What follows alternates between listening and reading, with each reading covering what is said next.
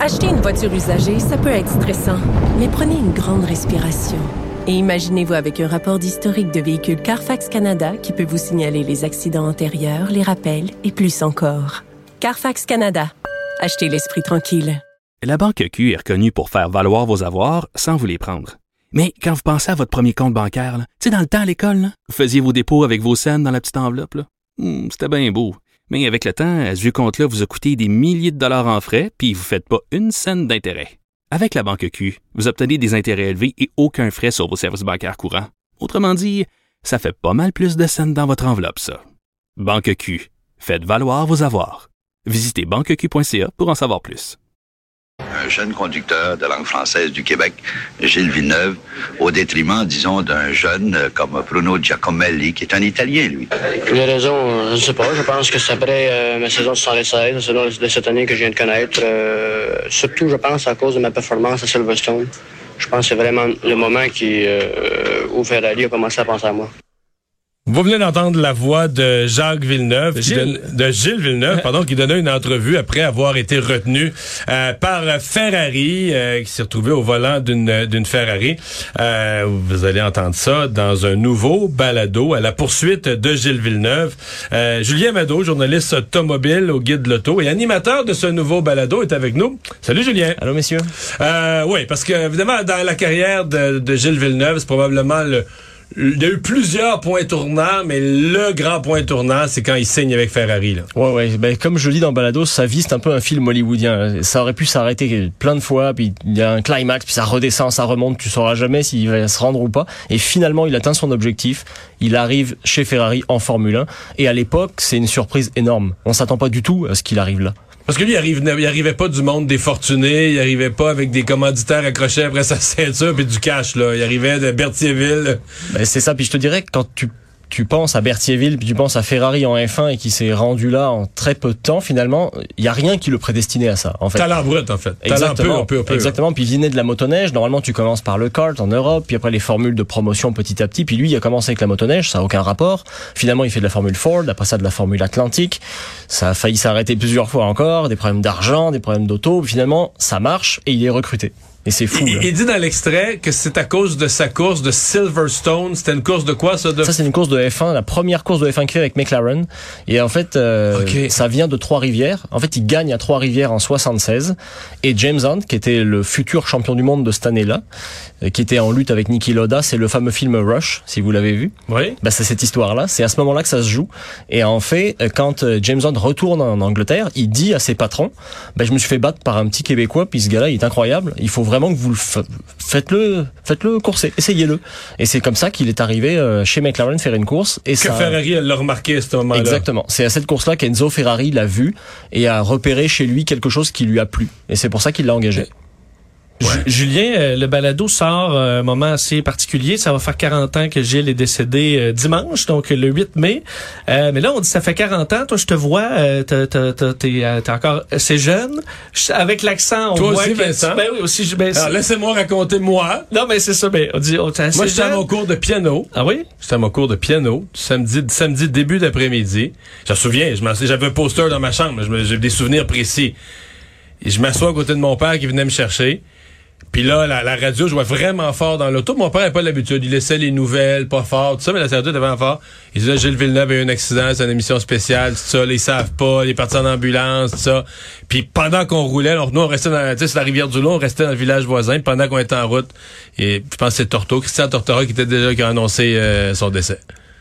Ça, tu t'en souviens Ah, encore je me souviens, clairement? Je me souviens, je me souviens de mon émotion, je me souviens de mon père, je me souviens de tout. Non, mais les Québécois de mon âge, moi j'avais euh, 12 ans, là. Mais les Québécois de mon âge et un peu plus, tout le monde se souvient, là. Gilles, c'était vraiment...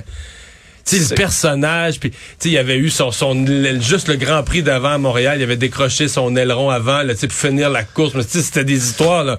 Personne, Mais- personne vivait pas ça, personne savait pas ça, là. Mais c'est pour ça que je comprends au, au Québec, parce que toi, t'es t'es d'origine française. Oui. Donc, t'étais pas, tu suivais pas la Formule 1 à cet âge-là, évidemment. J'étais même pas né quand Euh, c'est il est ça. T'étais pas C'est ce qu'on né. pensait. Tu viens de France. Qu'est-ce qui t'amène à t'intéresser autant à ce, ce personnage euh, qui est Gilles Villeneuve? Moi, c'est à l'adolescence que j'ai commencé vraiment. Puis euh, on m'a offert un livre en fait, qui s'appelle 50 ans de Formule 1, quand j'avais 14 ans, en 99.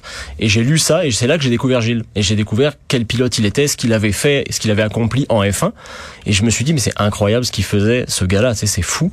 Et surtout, je me disais, c'est bizarre parce qu'il a un palmarès, sans lui faire offense, plutôt humble. Il a gagné 6 victoires, il est monté sur 13 podiums, il a pas de titre de champion du monde. Pour donner une idée, Lewis Hamilton, il a plus que 100 victoires aujourd'hui en Formule 1, il a 7 titres de champion du monde. Enfin, son palmarès est un peu petit, mais il est énorme, il est légendaire en Formule 1 aujourd'hui encore et en Italie notamment. Donc c'est vrai que je, me suis toujours demandé d'où ça venait, comment c'était possible.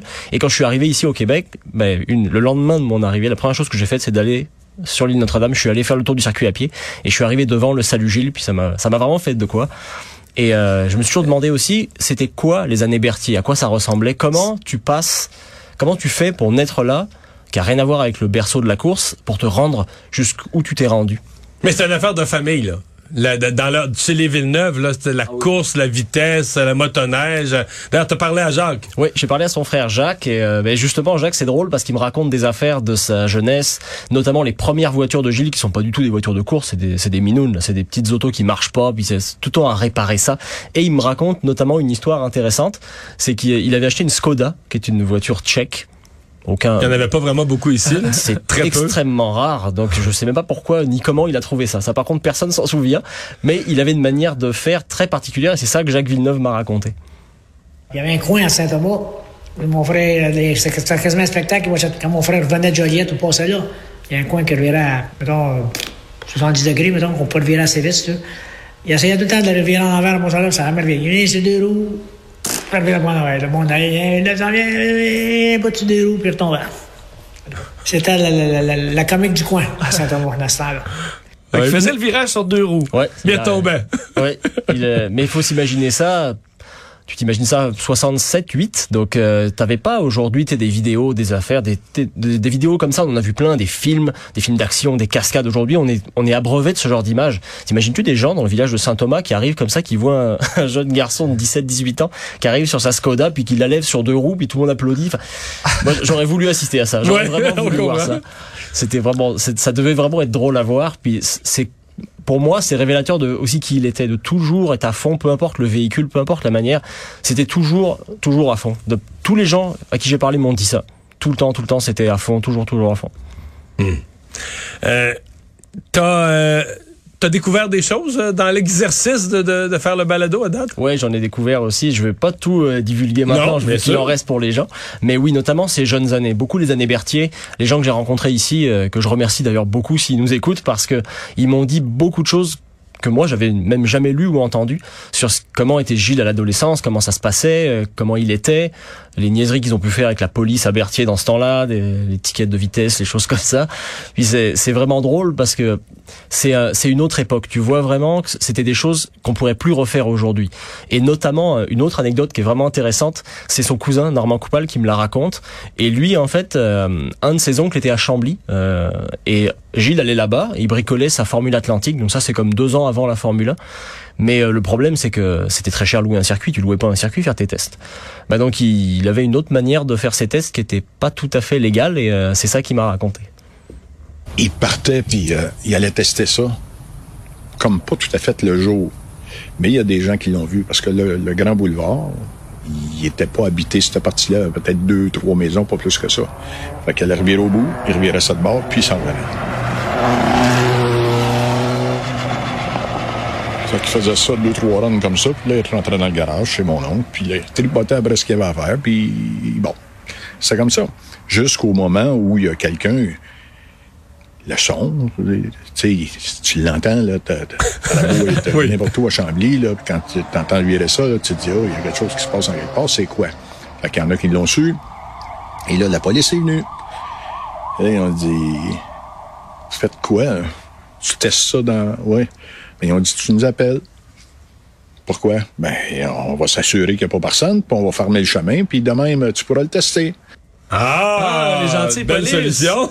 Je vous conseille pas de réessayer ça aujourd'hui. Hein. Je pense qu'il faut mieux pas. On s'entend qu'il n'y a aucun pilote de Formule 1 qui, deux ans avant de tomber en Formule 1, fait des, des burns dans les rues de sa ville pour, pour se pratiquer. Alors, de à ma jours. connaissance, c'est jamais arrivé. Je veux pas jurer, on sait jamais. Peut-être que quelqu'un l'a fait dans une- un endroit reculé en Europe, mais non, non. T'imagines-tu ça? Euh, Les policiers qui arrivent, qui disent, bah attends, on va t'aider, on va fermer le chemin, tu vas pouvoir faire tes essais Chambly, À en ville. sur le boulevard à côté. C'est quand même assez incroyable. Donc, mais, et Gilles, c'est beaucoup, beaucoup d'histoires euh, comme ça, assez incroyables. Mais notamment celle-ci, je la connaissais pas, je savais pas qu'il avait fait ça.